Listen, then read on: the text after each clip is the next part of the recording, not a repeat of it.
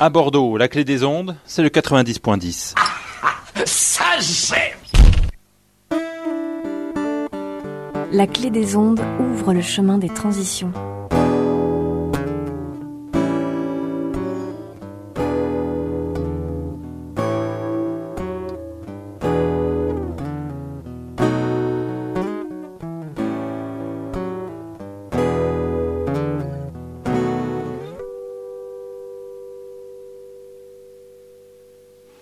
Oh oh, je vous salue bien haut, vous qui nous écoutez. Nous sommes au mois de janvier 2018 et nous enregistrons cette émission dans les conditions du direct sur la clé des ondes. Et aujourd'hui, nous allons parler de solidarité internationale. Alors pour euh, cela, nous accueillons Elisabeth Hoffman. Bonjour Elisabeth. Bonjour Maxime. Maxime Guéquière nous accompagne sur le chemin des transitions. Donc Elisabeth, tu es maître de conférence euh, à l'université Bordeaux-Montaigne sur euh, une licence professionnelle euh, solidarité internationale et développement durable. Et donc du coup, en quoi, en quoi représente en fait, qu'est-ce qu'on apprend dans de, cette année de, de formation? C'est une licence professionnelle qui vise à former des professionnels vraiment de, qui peuvent être chargés de projets après. Donc euh, le cœur de la formation, c'est la méthodologie de projet, c'est-à-dire on essaye de transmettre comment identifier, monter euh, euh, et mettre en œuvre un projet, comment chercher des financements, mhm. comment suivre et évaluer. et on vise des projets surtout de solidarité internationale ou de développement durable, mais plutôt dans les pays des Sud, Sud dans un sens mhm. géopolitique et pas géographique. Tout à fait. Et donc voilà, on les forme sur ces aspects méthodologiques très transversaux et qui concernent tout type de projet, que ce soit dans l'eau comme pour Dynamo ou dans l'éducation, dans l'agriculture, etc., en mettant un accent très fort sur tout ce qui est approche participative, parce que ça nous semble essentiel, et aussi mmh. prendre en compte les inégalités dans les populations, par exemple entre les femmes et les hommes. D'accord, très bien. Belle formation, donc du coup en un an, et, euh, comment, qu'est-ce qu'il faut avoir fait euh, auparavant pour, euh, pour rentrer dans cette formation? Alors, on, essaye de recruter des candidats et candidates qui ont déjà une expérience associative en tous les cas, mhm. et aussi dans des pays des Sud, d'une manière ou d'une autre.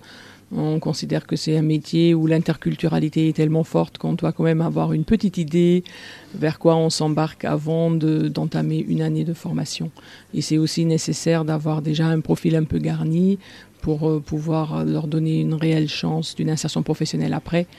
C'est pas en un an de formation qu'on peut euh, avoir vraiment un espoir de trouver un emploi après, dans les ONG de solidarité internationale, par exemple. D'accord. Hein. Et donc, du coup, en bagage technique, alors, euh, les prérequis pour rentrer dans cette formation, il faut avoir un bac, je suppose, et.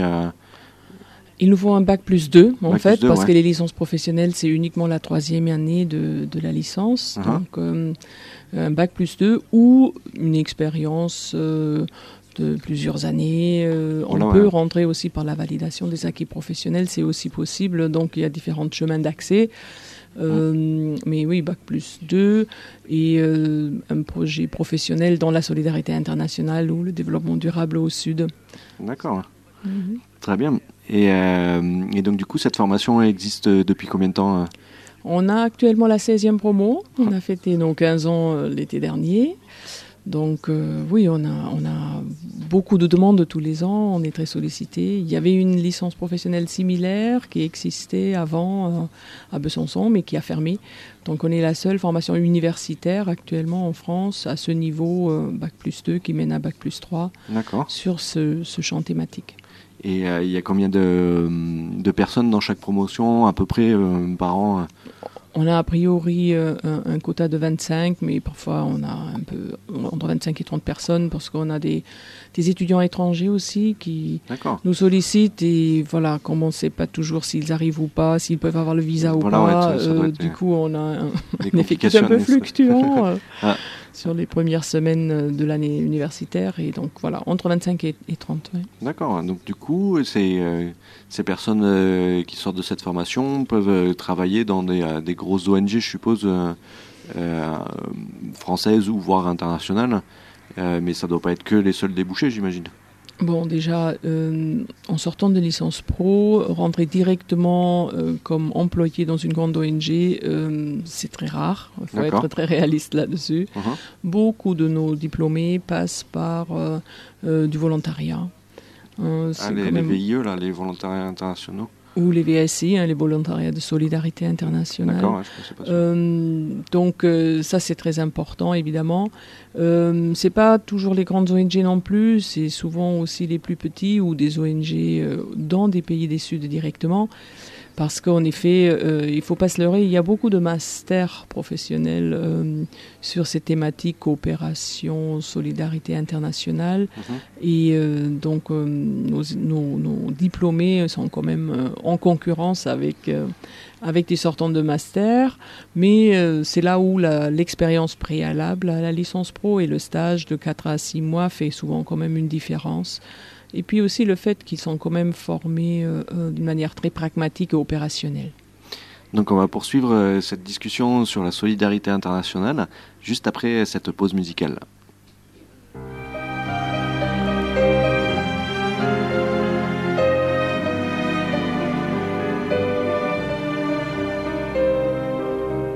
Pourquoi tout n'a-t-il pas encore disparu? Peut-être pour nous laisser une chance, peut-être pour nous laisser une dernière chance de ne pas nous dire nous aurions dû ou nous aurions pu lorsqu'il sera trop tard. On a rompu sans savoir pourquoi, sans savoir pour moi, je ne sais toujours pas pour toi, mais j'ai fini par comprendre, on comprend quand c'est fini. N'est-ce pas ici pourtant qu'avait élu domicile la vie? N'étions-nous pas, j'étais supposé, censé prendre soin de toi, du toi que tu as été dans cette vie où je n'ai vu que moi? Pourquoi tout n'a-t-il pas encore disparu? Peut-être pour nous laisser une chance, peut-être pour nous laisser une dernière chance de ne pas nous dire nous aurions dû ou nous aurions pu lorsqu'il sera trop tard. On a tenu aussi longtemps qu'on a pu, toi et moi, sans savoir pourquoi. Je parle pour moi, tu as toujours su. Pour toi, mais j'ai fini par comprendre, on comprend toujours. Quand c'est fini, n'étions-nous pas pourtant faits l'un pour l'autre? Nous étions supposés être faits l'un par l'autre. Du nous sommes, par égoïsme, j'ai dit je suis. Pourquoi tout n'a-t-il pas encore disparu? Peut-être pour nous laisser une chance, peut-être pour nous laisser une dernière chance de ne pas nous dire nous aurions dû ou nous aurions pu lorsqu'il sera trop tard.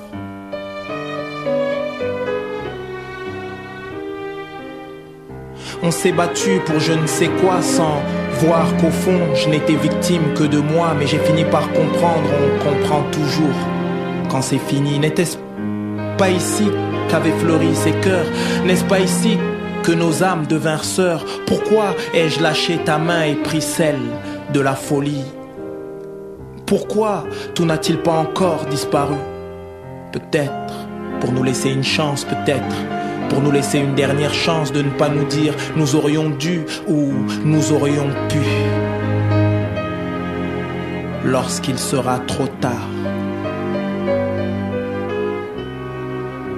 Planète Terre.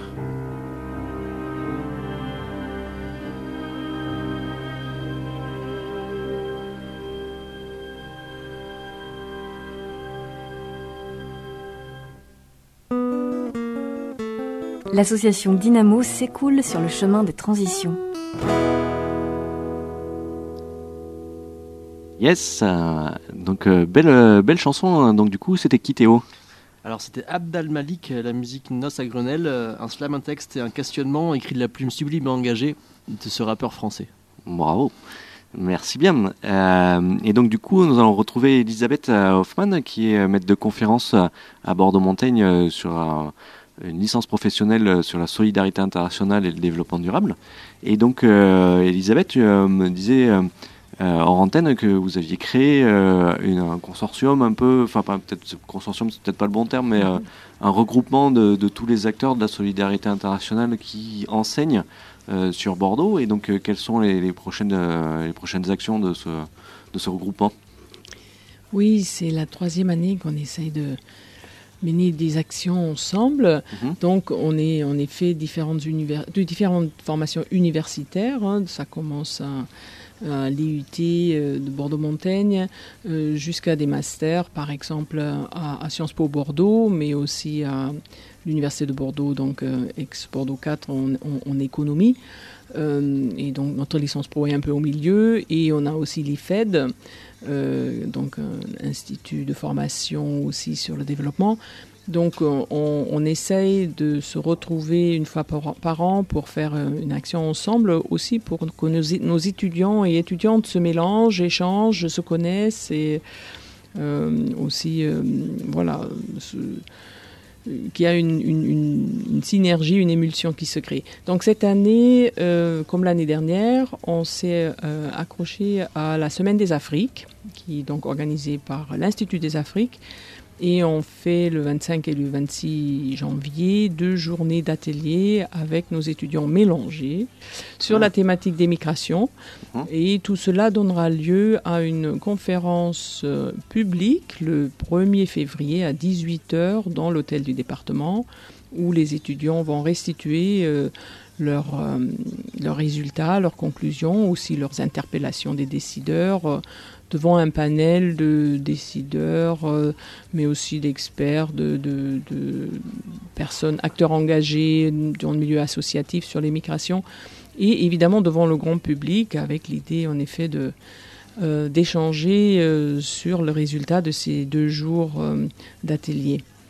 D'accord, très bien. Ça va être super intéressant. Donc je répète, le 1er février, euh, c'est l'heure est définie ou 18h à 18 l'hôtel des à départements Et on aura l'occasion aussi de, euh, de profiter de la présence de Micro-Europe qui va présenter son Atlas des migrations, qui est une publication assez récente. euh, et euh, le réseau Micro-Europe est vraiment un réseau intéressant sur les migrations, donc ça va être aussi un élément fort de ce 1er février.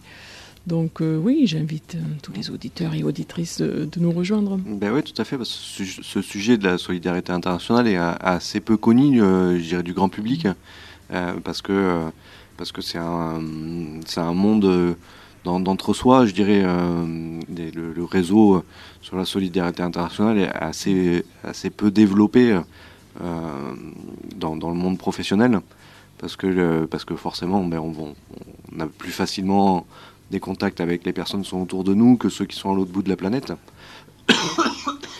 Oui, c'est sûr, il y a le, le côté interculturel qui, euh, qui est très important, mais l'immigration, c'est un bon exemple. hein. On voit bien que finalement, la solidarité internationale euh, euh, nous appelle devant nos portes. Maintenant, justement, avec la crise migratoire, c'est quelque chose euh, où euh, la solidarité internationale n'est pas uniquement très loin, mais aussi euh, dans notre voisinage. Mais bon, au-delà de ça, oui, c'est sûr que c'est une petite niche quelque part, mm, et, on le voit très bien avec nos étudiants. hein. Beaucoup de nos étudiants sont aussi des voyageurs assez passionnés. Hein, souvent, ça commence un peu par ça, par euh, la curiosité, par l'envie de bouger, par l'envie de se dépayser, et puis après, on a une recherche de sens dans une insertion professionnelle qui peut mener vers cette solidarité internationale. Mais euh, on le voit très très bien dans nos formations. On a des étudiants et étudiantes qui sont hyper motivés et, souvent très engagés aussi par ailleurs. Euh, euh, ouais, vraiment, on, on recherche de compétences qui euh, vont au-delà de juste euh, acquérir un diplôme. hein. Ils ont envie d'apprendre pour euh, se rendre utile dans un monde où les inégalités semblent vraiment insupportables pour eux et elles, Mm. comme pour nous d'ailleurs. Et donc du coup, tout à l'heure, tu disais euh, que, que la licence professionnelle euh, que tu diriges euh, était sur la, la, par- la partie de l'approche participative. Que- Quelle est-elle en fait cette approche participative euh, Les gens entendent ça, mais ils entendent Mhm. un mot et, Mhm. et pas forcément une définition. euh, bien Oui, établie. En fait, il faudrait même euh, utiliser le terme au pluriel, hein, parce qu'il n'y a pas une approche participative, sûr, ouais. mais il y a vraiment différentes approches participatives. On parle même de différentes échelles de participation. Mais euh, oui, l'i- l'idée de base, c'est euh, qu'on essaye de, de les, préparer à ce que les projets dans lesquels ils peuvent s'investir et ils vont trouver une insertion professionnelle, on l'espère plus tard, euh, soient des projets qui partent vraiment des populations concernées, que ces populations concernées peuvent clairement dire euh, ce qu'elles veulent, ce qu'elles veulent pas, euh, ce dont elles ont besoin, hein, que ce soit des projets qui sont vraiment portés par ces populations et qui ont aussi du coup une chance de durer parce que les populations concernées se les approprient. Voilà, je pense que c'est vraiment une, des consonances importantes de, de la- de l'aide au développement ou, à la solidarité internationale. Euh, c'est vraiment de prendre en compte le besoin. Euh, nombreux de puits ont été construits en Afrique sur des endroits où, les personnes ne voulaient pas un puits. Euh, et donc du coup, du coup, ce puits-là, il n'est pas utilisé à la fin. Donc du coup, on a, per- enfin, on a perdu du temps, de l'argent. Euh, pour construire un puits qui n'est pas utilisé, ça sert à rien. Quoi. Enfin, donc du coup, prendre en compte les besoins est vraiment un, primordial dans n'importe quelle approche en fait. Tout à fait, mais il faut faire attention aussi euh, les besoins de qui, hein, parce que Ouais. là j'ai dit les populations et j'ai dit euh, les populations au pluriel euh, exprès pour souligner qu'en effet même euh, les villageois d'un seul village sont pas homogènes. hein, il faut, faut tenir compte euh, des points de vue des différentes euh, sous-groupes et notamment euh, sur l'eau, ça c'est un exemple typique. hein. Les femmes ont, ont- ont un rôle clé. Très souvent dans le milieu rural, c'est elles qui doivent chercher l'eau, Mhm. c'est elles qui l'utilisent euh, en priorité dans le ménage. Mais très souvent, quand on décide, par exemple, de l'infrastructure pour faire venir l'eau ou de l'emplacement d'un puits, c'est les hommes qui décident parce qu'on a l'habitude que ce soit les hommes qui prennent des décisions dans le contexte villageois. Et c'est là aussi où on crée des décalages parce qu'on on- on pense être partie des besoins des populations, mais on n'a écouté qu'une partie des populations en réalité. Et ça, ça crée des vrais enjeux dans les approches participatives. Comment faire pour que les populations, dans leur diversité, pe- peuvent participer et que aussi des sous-groupes qui ont moins l'habitude de donner leur avis peuvent euh, s'exprimer et peuvent euh, partager leurs euh, attentes et leurs besoins et leurs craintes. Et le- enfin toujours euh, sur la thématique que je connais moi qui est l'eau, euh, le- le- il y a eu des euh, des puits qui ont été installés avec des pompes qui euh, qui, qui venaient d'ailleurs quoi. Euh, Enfin, euh, on va dire du monde occidental. Et le jour où la, la pompe est tombée en panne, eh ben, euh, là, en Afrique, on entend, mais il faut que le blanc revienne la réparer, quoi. Tandis que si on l'achète à la pompe en local, euh, ils savent trouver les pièces détachées et réparer, euh, réparer la pompe.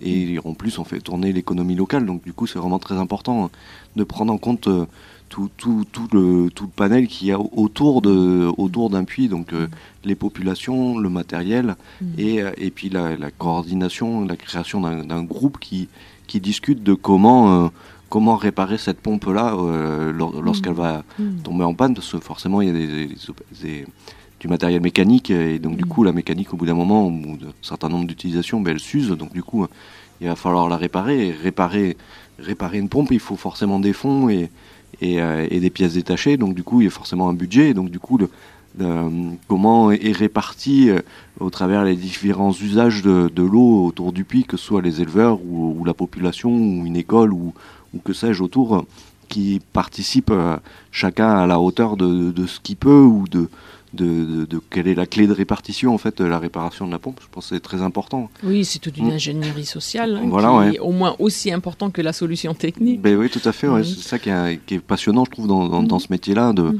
de pouvoir euh, euh, leur dire, ben, euh, effectivement, vous n'avez pas de fonds pour pouvoir créer un puits, mais, mais une fois que le puits sera là, comment vous le mettez, euh, comment vous le maintenez en état, en fait?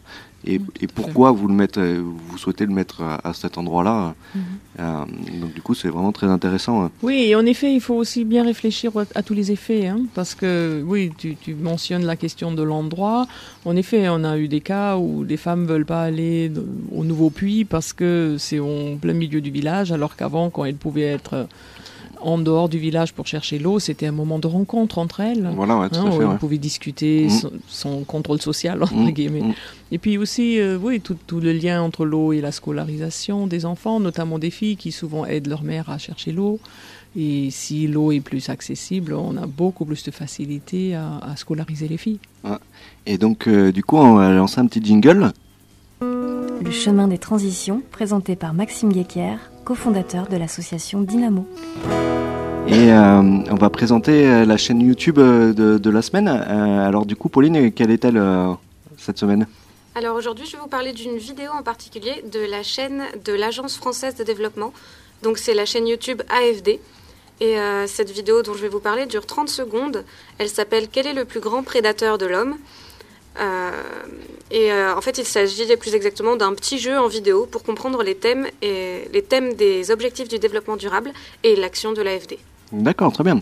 Donc du coup, ben, répondez peut-être dans les commentaires avant de regarder la vidéo euh, de, de, l'AFD euh, pour savoir quel est le plus grand prédateur de l'homme.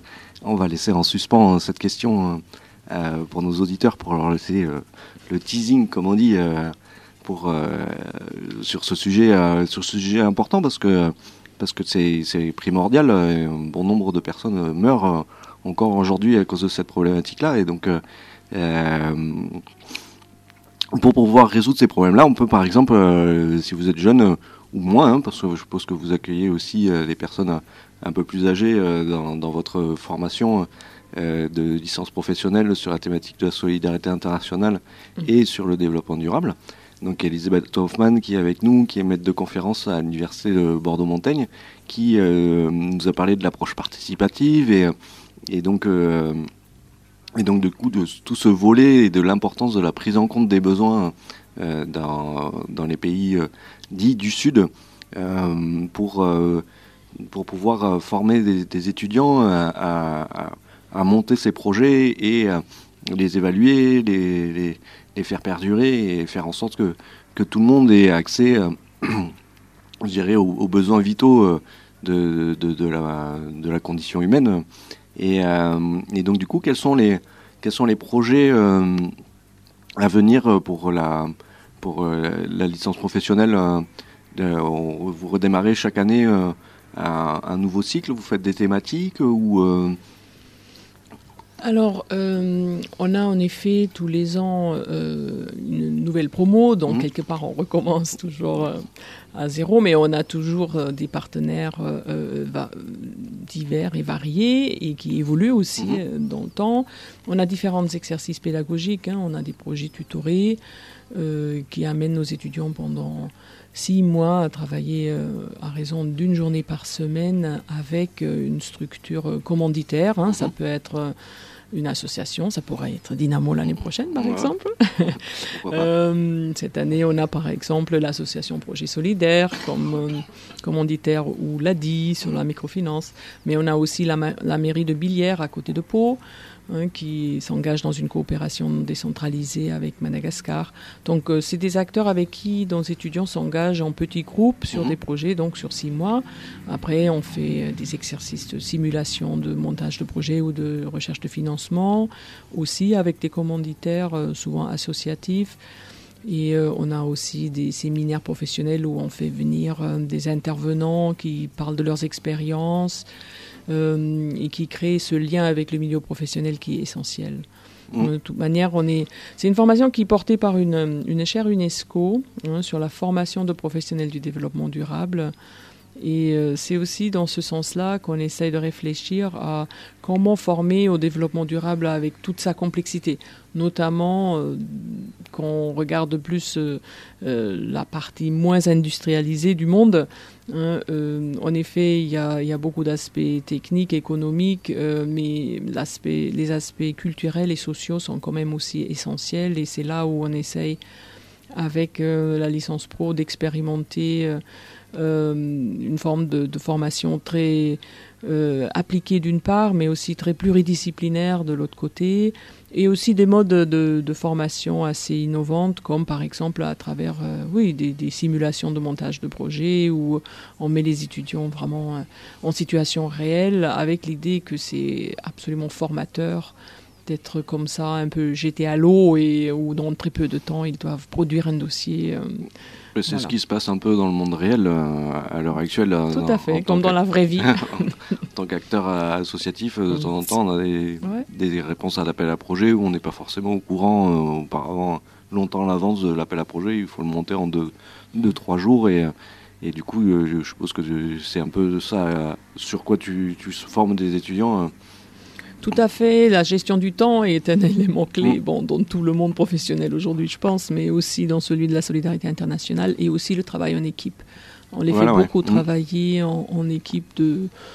Bon, ça peut mm. être de 2 à, 7, 8 personnes, mais on considère que c'est quand même un milieu où on travaille beaucoup collectivement, donc il faut savoir euh, s'entendre, euh, même si on n'a peut-être pas envie de prendre une bière ensemble.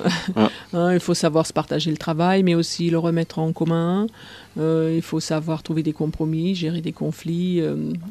Voilà, ça c'est mm. aussi euh, des compétences transversales sur lesquelles on met quand même le paquet parce qu'on considère que c'est ça qui prépare aussi mm. nos diplômés à une insertion professionnelle réussie. Ben oui, tout à fait, parce qu'aujourd'hui sur la coopération internationale, il y a bien le mot coopération et donc du coup si nous-mêmes on n'est pas capable de coopérer entre, entre structures, je dirais, du, du, nord, enfin des nords, parce que j'aime pas trop ce, nord-sud, mm. mais toujours est-il que c'est quand même euh, hyper important de pouvoir euh, coopérer euh, déjà euh, mm. entre nous et, j'invite les, pouvoirs publics à coopérer aussi entre eux, notamment sur, sur un, appel à projet commun entre les différentes structures qui puissent exister, ça serait extraordinaire. Enfin, ah, ça c'est sûr, ça sera parce formidable. Que, parce que le, nombre d'appels à projet qu'on a pu faire à Dynamo depuis qu'on existe depuis 7 mm. ans, je peux pas reprendre, je peux pas faire du copier-coller de, sur chacun des appels à projets. C'est pas possible. Enfin, il y a toujours quelque chose qui, qui diffère. Alors, certes, c'est la patte de, de cet appel à projet, hein, ça je peux le comprendre, mais, mais que qu'on soit obligé à chaque fois de représenter euh, tout l'intégralité du projet, c'est usant à force, je trouve. Est-ce que, est -ce que ce monde, je dirais, institutionnel euh, l'entend, ce, ce, discours, ou ils sont alors, euh, d'abord sur les, appels à projets, c'est vraiment quelque chose qui se généralise et on, a vu dans les 16 ans d'existence de la formation qu'on doit de plus en plus mettre le paquet sur ça, mhm. préparer nos étudiants et étudiantes à répondre à des appels à projets parce que c'est le mode d'accès au financement quasi généralisé aujourd'hui. Hein. Et euh, avec, avec toutes les contraintes et les rigidités que ça implique. Donc ça, c'est très délicat. Et on met vraiment de plus en plus euh, ça en avant dans la formation aussi. Après, sur, euh, oui, coopérer globalement. Euh, ça, c'est extrêmement important, je suis d'accord. Et, j'ai parlé d'interculturalité avant, euh, mais, mais, elle existe aussi à notre niveau, hein, entre les cultures institutionnelles, par exemple, hein, entre une collectivité territoriale, par exemple, une association plutôt militante, l'université qui a ses propres rigidités. Euh, en effet, on a des logiques d'acteurs qui font aussi qu'il faut vraiment être souple et, dans la recherche de compromis et dans la médiation parfois. Hein. Donc euh, oui, ça c'est des éléments importants. Alors est-ce que les institutionnels entendent ce besoin de peut-être simplifier un peu les dispositifs euh, d'accès au financement euh, je ne peux que l'appeler de mes voeux, hein. euh, mais euh, malheureusement, pour l'instant, euh, on a plutôt toujours plus de pression et plus de rigidité et moins de marge de manœuvre. Mais bon, voilà, on essaye de se défendre. Voilà, les choses avancent petit à petit. Si on arrive à communiquer, je pense que c'est le plus, le plus important et, et d'entendre tout ça. Donc, ben, merci beaucoup, Elisabeth, de, de, ton, de ton intervention sur ce domaine de la solidarité internationale et de la citoyenneté. Donc, du coup, on retient la date du 1er février, si ma mémoire bonne, à 18h à l'hôtel de, euh, du département, du département de la Gironde, de la Gironde pour un séminaire sur cette thématique-là. Sur la migration, en fait, mais migration dans le contexte de la solidarité et la coopération internationale. Ouais. Super. Et donc, du coup, je remercie, je remercie Théo, Xavier, Pauline et Sarah en service civique à Dynamo. Euh, et Stéphanie pour euh, l'organisation de cette, de cette euh, émission que vous pouvez retrouver sur la chaîne YouTube Association Dynamo. Vous pouvez retrouver les informations sur la page Facebook, le compte Twitter, retrouver des images de l'émission sur le compte Instagram et si vous êtes contre tous les réseaux sociaux et que vous êtes quand même curieux de savoir ce qui se passe au sein de l'association Dynamo, vous pouvez aller taper le hashtag Dynamo tout attaché sur le compte de Framasphère, qui est un réseau social libre, et son, je dirais, petit frère, entre guillemets, Mastodon, qui est un, compte, enfin, un réseau qui est libre également et qui représente un petit peu le monde de Twitter. Je vous remercie et je vous souhaite une très belle journée.